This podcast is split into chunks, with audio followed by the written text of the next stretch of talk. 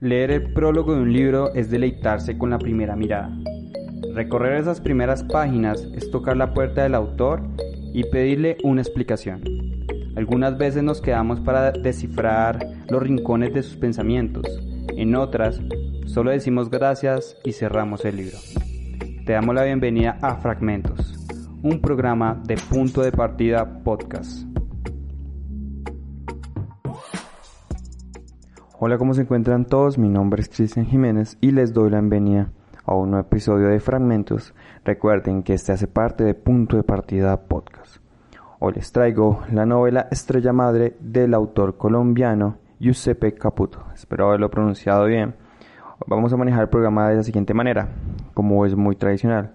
Voy a leer algunos datos del texto, después eh, procederé a la sinopsis para contextualizar un poco y ya comenzaremos con la lectura del primer capítulo, que en este caso será más que solo la, primera, la lectura del primer capítulo porque eh, en realidad es muy corta, en realidad es como página y media, así que leeré hasta eh, más o menos cuatro capítulos, se puede decir, si no estoy mal.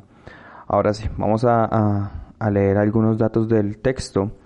Se titula Estrella Madre, es del autor colombiano Giuseppe Caputo el sello es Literatura Random House. Eh, la fecha de publicación fue en septiembre del 2020.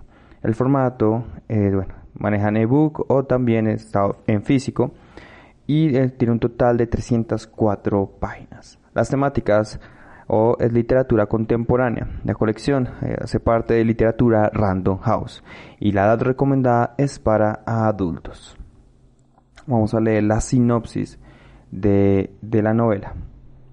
Un hombre espera a su madre, nadie sabe dónde está ni por qué se ha ido. Mientras la espera, atraviesa los días entre la tristeza y el consuelo de sus vecinas, a las que está unido por una relación maravillosa, llena de alegría y comprensión. El tiempo pasa y el protagonista empieza a preguntarse si su madre volverá. La crítica ha dicho, voy a leer algunas, voy a leer tres, digamos que incluyen en la página principal. Yo sé que Caputo consigue elaborar un poderoso mapa social de la postergación desde la invención más sorprendente, la precisión de sus imágenes y la notable expresividad de su escritura. Una fulminante renovación de los signos literarios sitúa la lectura de esta novela en un espacio urgente de este tiempo para entender todos los tiempos. Esta fue una crítica que le hizo el, el Tit. Otra de las críticas es, en la literatura de Caputo hay una sabiduría de la imagen que viene de los 50 antiguos, o mejor, de, ah, de los cuentos antiguos, o mejor, un trabajo moderno de la imagen a partir de las formas narrativas arcaicas que conectan con nuestros temores y deseos más profundos. Estrella Madre nos permite acceder a la ampliación de todo el universo macabro y vibrante de un autor único en nuestra literatura. Esta es de Juan Cárdenas. Ahora sí, vamos con la lectura de los primeros capítulos de Estrella Madre de Giuseppe Caputo. Capítulo 1 El escudo y el espejo. En el vidrio que me separa del cielo, a veces lo llamo ventana, ha estado desde hace tiempo la foto de mi madre. Desde mi cama la estoy viendo, borrosa, rodeada del mundo negro, mientras pienso en el sueño que acabo de tener. Amanecí como ahora, mi madre y yo andábamos por una calle oscura, entre el polvo, en la mitad del camino, parecía nuestra cama. Es en esta misma cama en la que ahora duermo solo, al acercarnos, sin embargo, mi madre se lamentaba. Esa cama no es, gritaba, y seguí caminando. Al igual que la ruta, su cara estaba polvorienta. Estoy perdida, quiero descansar. Yo le seguía el paso, confundido, y nuestra cama quedaba atrás. Entonces un viento fuerte, la cola de un huracán, empezaba a lanzarnos piedras, piedras y peñones mientras el sol salía eterno, et entero. Cuidado, le advertía yo, en cunclillas cubriéndome la cabeza con las manos pero para cuidarse de ella, mi madre empezaba a correr, corría y corría y se alejaba de mí. Las, piedras, las piedras nos rozaban y yo la llamaba, mami, ¿para dónde vas? Desde muy lejos, ella me llamaba también, rápido, ven, corre. Había abierto los brazos para mí. ¿Qué haces allá? En el suelo pensaba, mi madre ha encontrado un escondite. Por fin un techo que nos va a proteger. Aliviado, corrí hacia ella. Y el viento, furioso con, con ambos, nos seguían lanzando piedras una y otra vez estrellarían contra mi cara. Corre, continuaba, y yo corría. Ven rápido. En cuanto llegó a su lugar, ella se escondía detrás de mí, ¿Qué hacemos? le preguntaba yo. ¿Para dónde vamos? Mi madre decía, no sé, protegida por mi cuerpo, no sé, quédate aquí, no te muevas. Desperté hace poco, justo junto a cuando una piedra iba a darme, y en el sueño alcanzaba a pensar, a mi madre no le caerá entre el ataque y ella yo, estoy yo. Durante un tiempo, y así como en el sueño, yo fui el escudo de mi madre. Una vez me pidió, mientras señalaba una puerta, el recuerdo es muy viejo, estábamos caminando por el centro de la ciudad, entra y dile al señor que yo que no voy a poder pagarle, te espero en la esquina. Entonces abrí la puerta y le dije al señor, que dice mi mamá que no va a poder pagarle. Me insultó, me dijo, sin vergüenza, nos dijo descarados y después, con más rabia, de tal palo tal astilla. Yo me quedé quieto, esperando a que gritara lo que quería. No vuelvo a prestarle plata. Dígale eso. Que no vuelvo a pedirme plata. Nos insultó más tiempo, después me dijo váyase. Y nombrando a mi madre agregó, dígale que al menos de la cara. La busqué en la esquina, como estuvo, me preguntó, ¿se puso bravo? Quise decirle no, ni tanto, pero le dije sí, muchísimo. Quería un beso suyo. Mi madre me dio el beso, yo me, yo me la conocía. Si en los recados me trataba mal, ella me hacía cariños. Seguimos caminando hasta otra puerta. Pregúntele a la doña si nos puede prestar plata. Dije que le agradecemos cualquier billete o cualquier moneda. Te espero en la esquina. Otra vez abrí la puerta y otra vez hablé por ella. Buenos días, doña. Pregunto a mi mamá si nos puede prestar plata. Le agradecemos cualquier billete o cualquier moneda. La señora me insultó. Pero ¿cómo se atreven? Abrió los ojos. Con todo lo que ya deben y me siguen pidiendo. Qué horror. Qué pesar lo de que tu madre te enseña. No vayas a volverte así. Después de un ruido de insultos le pregunté, así como, doña, me dijo, así como ella. Entonces fui por mi madre a la esquina. ¿Cómo te fue? me preguntó. Le dije, mal. No, quise quiso prestarnos nada. Preocupada me dio un beso. Caminamos otro poco. Tengo que trabajar, dijo, y pidió paciencia a Dios. Mucha paciencia. Siempre lo mismo, me se, se cojó, siempre lo mismo. La esquina siguiente, y como si Dios la hubiera oído, apareció la puerta como un cartel, se busca personal. Ponía letras amarillas. Mi madre dijo, voy a entrar, quédate afuera. Pero antes de entrar me preguntó, ¿estoy bien? ¿Me veo bien? Le dije sí. Entonces mi madre se agachó, su rostro y el mío en la misma línea, y volvió a preguntarme, ¿En serio? ¿Me veo bien? Dime la verdad. ¿Cómo estoy? Durante un tiempo fui el escudo de mi madre y también fui su espejo. Yo le dije, te ves muy bien, te espero acá. Mi madre entró al lugar. Allí estuvo un rato largo. Cuando salió, yo estaba sentado en un bordillo de frente a la puerta. Lanzó un suspiro y dijo nada. Le di un beso. Si en la vida le iba mal, yo le hacía cariños. Estoy muy cansada, eso es. Se me ve el cansancio en los ojos, en la espalda. Se me está encorvando la espalda. Volví a decirle, te ves muy bien. Pareces fuerte. Mi madre no me escuchó. Así es muy difícil encontrar trabajo. Ya estoy vieja, quemada. Buscamos el camino a casa. En alguna esquina, al vernos juntos, una mujer nos sonrió. De tal palo, tal astilla, nos dijo. No pueden negar que son hijo y madre. Capítulo 2. Mi madre es una estrella. Llegamos a casa en la noche. Mi madre no quiso comer. Ella siempre estaba con hambre, pero esta vez se acostó temprano. De la puerta a la cama, camino encorvada. Entre las sábanas me dijo, si quieres comer, ve a la cocina, seguro hay algo preparado. Pero las ollas estaban vacías. Le dije, no hay nada, cerró los ojos. Me quedé en silencio, mirándola, esperándola. Pero no tienes hambre, ¿verdad? Siguió con los ojos cerrados. ¿Verdad que no tienes hambre?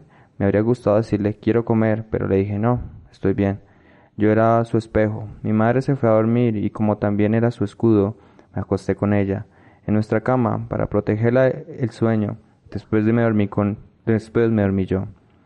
Cuando desperté, amanecí como ahora. El cielo estaba a reventarse, había estado blanco de tantas nubes que tenía y poco a poco se fue volviendo luz. De esa luz nacían naranjas y violetas. Mi madre estaba en la cama y alcancé a pensar, abrazado a su almohada, se fue, me dejó, quedé solo. Durante el pensamiento, sin embargo, escuché su voz. Llegaba a la habitación desde el otro lado. Tú no entiendes, decía ella. Aquí no hay nada para mí. Mi madre, como siempre, hablaba con su madre por teléfono. Todos los días busco trabajo, la escuché decir, pero no hay nada, quiero irme. Empezó a llorar. Lloraba como una niña y decía, mami, no sé qué hacer. Y lloraba más mientras tanto amanecí. No tengo plata y nadie me presta. Yo también lloré por ella. La llamé, mami, ¿estás bien? Pero hizo un silencio. Mami, afuera, en el cielo, Estaba nacido el dorado, nacía muy alto y crecía en naranjas. Era el sol. Mi madre dijo, espérame, ya te llamo. El niño se levantó. Escuché sus pasos, fue acercándose a mí. Es viejo el recuerdo, pero esto es claro. Al tiempo que el sol se asomaba, enrojecido y redondo, ella se fue asomando por la puerta. Poco a poco se asomaba el sol, poco a poco mi madre triste. Aquí estoy, me dijo, y le vi la cabeza entera. Ya había terminado de entrar a la habitación. Al otro lado de la ventana el sol también estaba entero. Había terminado de aparecer. Ninguna nube lo tapaba. Le pregunté a mi madre ¿por qué lloras? Me dijo no estoy llorando. Y rompió a llorar. Se acercó a la cama y me abrazó llorando. Aquí estoy, siguió diciendo, y me dio un beso. Aquí estoy. Después de provocarme un susto, mi madre también me hacía cariños. Pero como lloraba y lloraba y la vida iba mal, yo también la consentí. Al tiempo que sus lágrimas me tocaban, la luz del sol empezó a tocarme. Esa estrella cruzó el vidrio para tocarme. Mi madre y la estrella se confundieron. En mi cara, revueltos, quedaron el llanto y la luz. Mi madre fue el sol y el sol fue mi madre, y entonces fue como si arriba, en el cielo, en el cielo mi madre llorara, como si abajo, en la cama, el sol me diera calor. Desde ese día llamó al sol madre, sol, o estrella madre. En cada amanecer brillante desde el cielo, ella vuelve a decirme, aquí estoy, llorando en rayos.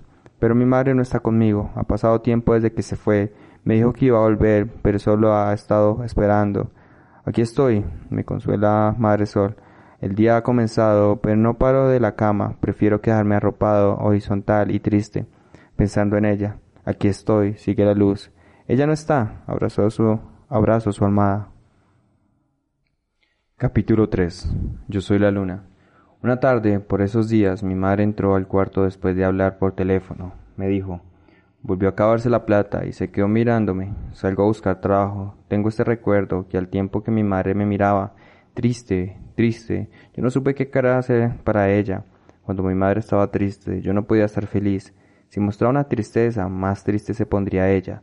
Traté entonces de tener la cara plana, que mi madre pusiera en mis ojos lo que quisiera y que ella viera en mí lo que tuviera que ver. Esa vez salió cuando empezó a caer la noche. Estoy atrasada, me dijo. Tú quédate aquí, no me demoro. Mi madre se despidió, cerró la puerta y yo me quedé en la ventana, quieto, mirándola mientras se alejaba. Entonces cruzó la calle. Fue más noche, dejó atrás la casa, anocheció, y cuando ya no pude verla, la luna llegó al cielo. Se puso al frente mío. Como el sol, mi madre ya no se veía, pero el sol seguía en la noche a través de la luna. Yo ya sabía que es la piedra que refleja sus rayos, y pensé, cuando el sol se oculta, sigue estando en la luna. Cuando mi madre se va, ella sigue en mí. Los rayos del sol son largos, llenan la cara de la luna, la hacen brillante cuando el mundo es negro. También es larga la tristeza de mi madre. Llega hasta donde estoy, por más distancias que existan. Yo soy la cara que refleja su dolor. Yo soy esa piedra. Esa noche la luna estaba llena y estaba sola y lejos como madre sol. Pensé, mi cara está arriba, completa, llena de cráteres. Cuando pasan los días y el planeta da vueltas, la luna parece achicarse. Soy yo, tapándome la cara. No quiero que vean el dolor de mi madre, que, largo ha sido su, su dolor. En menguante, gibosa comienza a taparme. En cuanto menguante me sigo tapando, en menguante apenas se ve la cara. Entonces soy la luna nueva, mi cara está oculta por el resplandor de mi madre, aunque no se vea, la luna está, yo también estoy, estoy cuando me oculto. Una vez me dije, llegando a menguante, la luna no está ocultándose sino comiéndose a sí misma. Pensé en mí. Después de estar negra, la piedra comienza a mostrarse. Yo mismo me muestro, el brillo de mi madre sol me vuelve a llenar la cara. En creciente me quita una sombra, me veo más, en cuanto creciente me quita otras. Me descubre casi todo en menguante gibosa. Entonces, por fin, cuando es luna llena, reaparezco en el cielo completo. Es el dolor de mi madre en mí. Arriba, en la noche y abajo, viviendo, yo recibo un dolor que después reflejo. Pero a veces pienso que yo tengo un dolor propio. Yo estoy lleno de cráteres. Yo soy la luna. Capítulo 4. El sol del vidrio. Muchas veces cuando niño me quedé solo en casa, mi madre salía a trabajar o salía a buscar trabajo y entonces me ponía a esperarla, desesperado o paciente, la ventana pegada a la boca, que yo empañaba a la espera. Durante un tiempo, cada vez que mi madre se iba, buscaba una foto suya para poner en el vidrio, como un sol en la ventana. La foto reemplazaba su cuerpo hasta que volvía. El día que mi madre se fue, volví a hacer lo mismo. Yo la acompañé hasta la mitad de su camino, faltaban calles para llegar a la terminal, a la avenida del río. Mientras andábamos, ella con prisa, siempre adelante, yo iba haciendo cuentas agónicamente, cada vez menos para la despedida. También lo decía en voz alta, una calle menos y otra, estamos llegando. Entonces para acabar con la cuenta regresiva, mi madre dijo, ya estuvo, despidámonos acá. Pero los dos seguimos caminando, más tiempo juntos, más tiempo a punto de despedirnos. Yo llevaba sus dos maletas, y encima la de nosotros. Detrás de las nubes, Madre Sol lloraba en dorados. Después dijo, se te hace tarde para volver a casa, camino más. Fui yo el que la quedó, fui yo el que se quedó quieto. Le dije, quería ayudarte a cargar las maletas. Ella respondió, pero si no pesa nada, no quiero pensar más en esto. Apenas llegué a la casa, me tiré a la cama, perdido, dormí hasta la noche. En la ventana, al despertarme, el mundo estaba oscuro, sin madre y sin sol. Entonces recordé su foto, la busqué y la fijé en el centro del vidrio, usé cinta pegante. Esa foto está en la ventana todavía y a veces la llamo el sol de vidrio. Con el tiempo y por el llanto de Madre Sol, la imagen se ha hecho borrosa. En días tristes pienso, la foto cada vez se parece más a ella. En días de amor le digo, en la ventana, madre, te veo. Mi espera ha sido larga. Desde que ella se fue, los días son de amor o de tristeza. Así catalogo mi tiempo. Hay días que pienso, buscando el sol, mi madre no va a volver. Es el tiempo triste. Los días de amor, en cambio, terminan cuando en la cama, mientras espero el sueño, presiento que a la mañana siguiente mi madre va a llamarme o va a aparecer en la puerta. Pocas veces tengo claridad sobre mis días. Casi siempre confundo el amor y la tristeza. Por ejemplo, cuando estoy triste me quedo arropado y empiezo a desear, deseo dormir más, saber algo de su paradero. Entonces le digo solamente, te estás demorando mucho y en mi suspiro hay amor. Si hay demasiada tristeza, en cambio, me quedo mirando su cara borrosa, miro el vestido que lleva, con naranjas y violetas, colores del sol, y digo en mis adentros, un día más sin ti. Pero cuando estoy en amor, también deseo vivir más, levantarme, hablar con alguien. Si esto ocurre, le cuento mis sueños a Luz Bella, le digo, amiga, no me vas a creer, otra vez soñé con mi madre. Algunas veces Luz Bella me dice, qué pesado, no quiero saber nada, pero otras veces me pregunta, ¿y ahora qué fue? Entonces le cuento un sueño, si estuvo alguno, y si no es el caso, repito uno viejo. Mi amiga Luz Bella vive en el apartamento de al lado, se pasa el día en sus poltrona, es muy difícil sacarla de allí. Si uno está viendo la telenovela, se queda al frente del televisor apagado la pantalla de su espejo y ella se mira para ponerse los rulos. Solamente la he visto pararse para comer o tomar agua, también para ir de compras, y si hay alguien toca la puerta, Luz Bella grita, ya voy, pero no la abre. Así es mi amiga, no le interesan las correspondencias, prefiere mirar los comerciales o ensayarse peinados, como tampoco a mí me habría. Hace un tiempo le pedí las llaves, sin pensarlo mucho me las dio, me dijo, Cógelas, hombre, todas tuyas. Y ahora puedo entrar a saludarlas sin la espera en el pasillo. De la puerta voy directo a la poltrona. En los días tristes le doy un beso en la frente. En los días de amor también. Si le pregunto cómo está, mi amiga tuerce la boca o muestra los dientes. Mi madre solía decirle, hacer tanta mueca a la cara. Luz Bella también me cuenta sus sueños, aunque a veces pienso que se los inventa, quizá para acompañarme en la tristeza. Una vez dijo, Amigo, soñé que le hacía los rulos a la doña. Entonces yo, para hablarle a mi mamá, le hablé a la foto llevada por el amor. Cuéntame, mami, ¿te gustó el peinado que te hizo mi amiga? Luz Bella pegó un grito. Ya deja de hablarle a ese periódico. Ese, así es como le dice ella a la foto de mi madre en el vidrio. Pareces loco y me vas a volver loca a mí al rato. Sin embargo, llegó hasta la ventana un mensaje distinto. Daré mis recuerdos a la doña, que cuando es que va a volver, yo también me lo pregunto, cerré los ojos para decirle, te extraño cada día. Si regreso a la tristeza, me quedo en la cama mirando el vidrio sin persianas. Suele pasar que en momentos así, Luz Bella me tira una chancleta desde su casa. La chancleta es feroz y huracanada. Antes de golpearme o estrellarse contra algo, rasga el aire sin clemencia. Mi amiga, entonces, saca el cuerpo por la ventana, media parte, y grita, Levántate, hombre, ven a visitarme. Así es como ella me anima sin moverse mucho. Si no le contesto, alza la voz. A bañarse pues, a comer algo. Y así, y así al fin le digo, está bien, amiga, ya voy. Luz Bella pega un último grito. No se te olvide traerme la sandalia. Así es como le dice ella su chancleta de plástico. El cielo está en el vidrio y en el cielo mi madre está siempre. Es el sol de mi ventana. Ahora mismo Mientras miro su cara borrosa, pienso en los días con ella. A veces pasaba que, al abrazarla fuerte o al agarrarme de su falda, mi madre decía, espérame, me empujaba suave y se alejaba y volvía a la rueda de teléfono. Marcaba, marcaba otra, otra vez después de saludar a su madre. Quiero irme, aquí no hay nada para mí. Un día aprendí que no es bueno arrimarse al sol porque se quema y muere lo que está muy cerca. Pero yo me acerqué muchísimo a mi madre. En un día en días de amor pienso, nunca me quemé. En días tristes me digo, tampoco estoy muerto. Ahora voy hasta ella para darle un beso. Pego la boca al sol del vidrio. No morí ni estoy quemado. Los ladrillos de la eternidad, dos mundos contrarios se acercan en la ventana. Allí se vuelven vecinos. El vidrio, aunque no se ve, los divide. La frontera transparente. Un mundo es el apartamento, mi casa, el otro, un pedacito de la ciudad derruida. Me gusta llamarlo barrio Pegado a un menú y pegado al otro hay un árbol que aún tiene hojas verdes. Raspándole el tronco viejo, alguien escribió hace años, yo te amo. En ese árbol vive un muchuelo, solo. Las paredes de la casa tienen un color que mi madre llamaba hueso.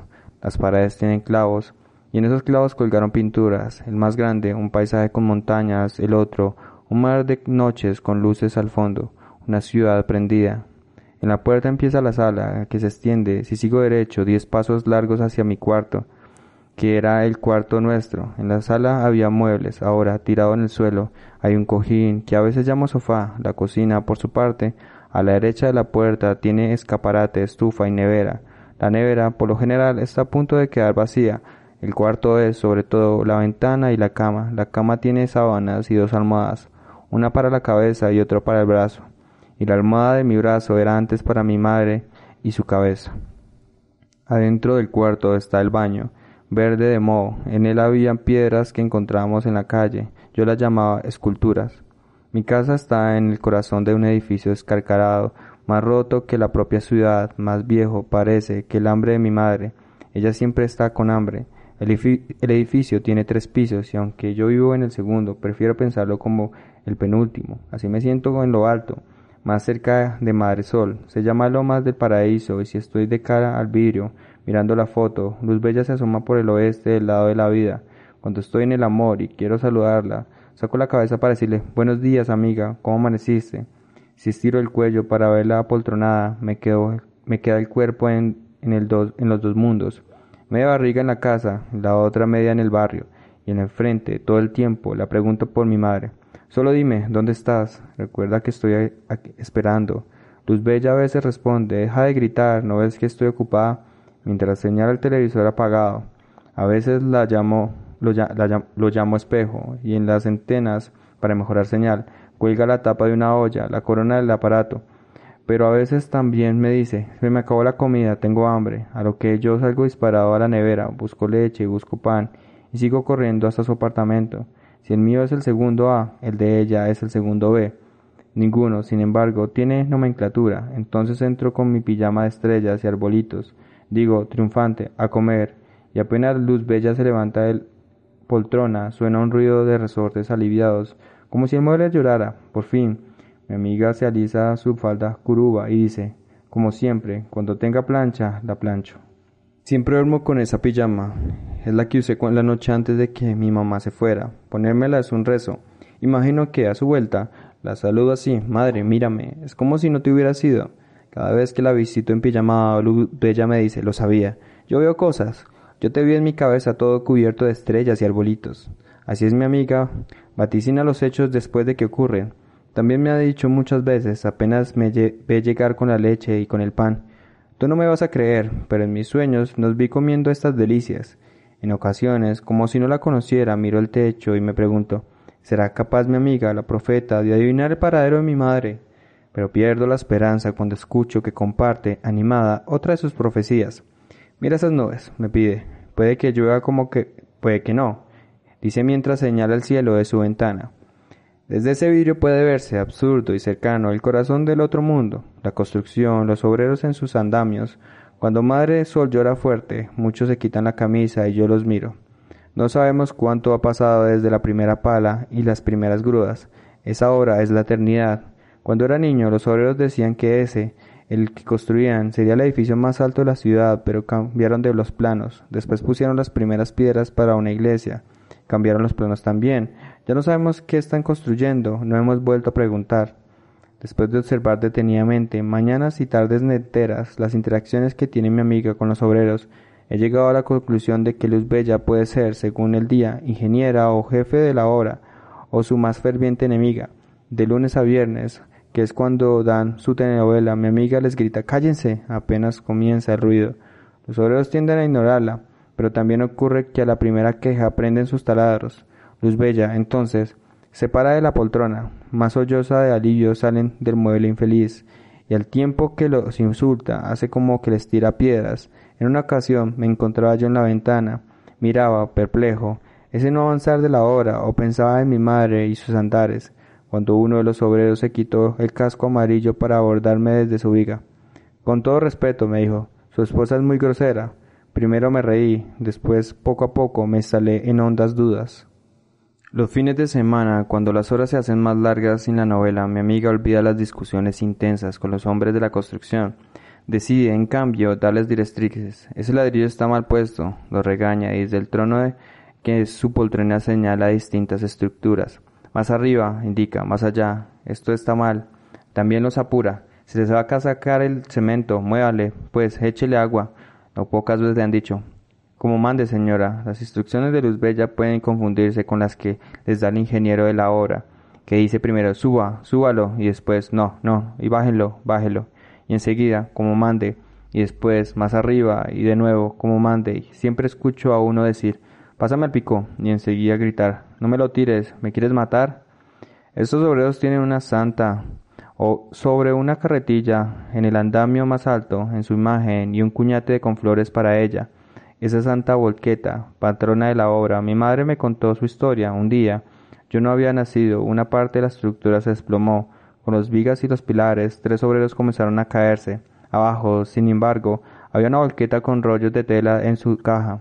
La estructura destrozó la cabina, partió el motor. Los hombres, en cambio, cayeron sobre la tela. Alguien dijo, ni un rasguño, es un milagro, y los obreros, con vida en el cajón, gritaron, nos salvó la volqueta. Hicieron un ritual para decirle Dios a la chatarra. Le llevaron flores y durante la despedida un hombre le habló directamente. La vida sigue, y es gracias a ti. Los demás aplaudieron, lloraron sobre ella. Así la volvieron persona y cadáver. Con el tiempo, cuando la obra tenía reveses, siempre los ha tenido, esa obra es un revés, los hombres comenzaron a rezar a la máquina salvadora. Cuando un obrero decía, se está acabando la plata, otro contestaba, la volqueta no lo permitía. Y si uno se quejaba de los precios de la brea, otro pedía que la patrona nos ayude. Así la hicieron santa. Hoy, antes de empezar la obra, muchos obreros rezan, Santa Volqueta, protégenos con tu metal. Si hay nubes grises y se anticipa la lluvia, también puede decir, patrona de la hora, cúbrenos con tu cemento. Pero si quieren que llueva para dejar de trabajar, alzan los brazos y ruegan, regálanos tu carga. Esta mañana, frente al vidrio, mientras me preguntaba qué hará mi madre a esta hora, vi a los obreros discutir. Unos decían, hay que seguir los planos, mientras otros gritaban, los planos están mal. Decidieron entonces tumbar un muro. El obrero encargado dijo, Santa Volqueta, guíame con tu timón. Pero después, cuando solo había piedras, otro empezó a gritar. Nos equivocamos. Ese muro iba allí. Antes de deshacer plenamente, yo he preguntado a rezarle a, la santa. Ay, volqueta, le digo. Hunde tu acelerador, y aunque a veces Luz Bella me secunda, Santísima, la invoca, mándales tus llantas, ayúdalos a avanzar. Mi amiga prefiere ser ella misma la guía de los obreros. Ese andamio está chueco, les dice. Muévase, están muy lerdos. Y de nuevo, suba, súbalo, y después, no, no, bájelo, bájelo, y enseguida como mande, y después más arriba, y de nuevo como mande. Mientras todos se contradicen, cierro los ojos para imaginarla cuando vuelva. Madre, mira la hora. Es como si no te hubiera sido.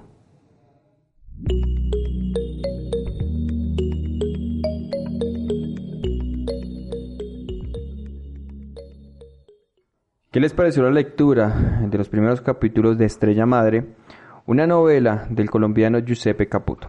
Eh, espero se animen a leerla eh, personalmente y pronto voy a adquirir el texto completo y les contaré. Seguramente también traeré eh, la reseña y el análisis de esta novela que Personalmente me ha enganchado y quiero leerla y quiero saber qué pasa. Son de esos textos que tienes que sí o sí comenzar y avanzar para poder comprender y cómo sacarte esa duda. Antes de irme, quiero invitarlos a que nos sigan en nuestras redes sociales. Creo que se me olvidó al inicio del capítulo. Me encuentran como Cristian Jiménez-WL, este es en Instagram, el del podcast es punto de partida punto podcast. También están nuestros perfiles en Facebook y no olviden suscribirse al canal de YouTube. Nos encuentran como Proyecto Punto de Partida. Recuerden que todos estos episodios también tienen una versión en video. Ahora sí, mi nombre es Cristian Jiménez. Este fue otro episodio de Fragmentos, un programa de Punto de Partida Podcast. No siendo más, hasta una siguiente ocasión, un abrazo.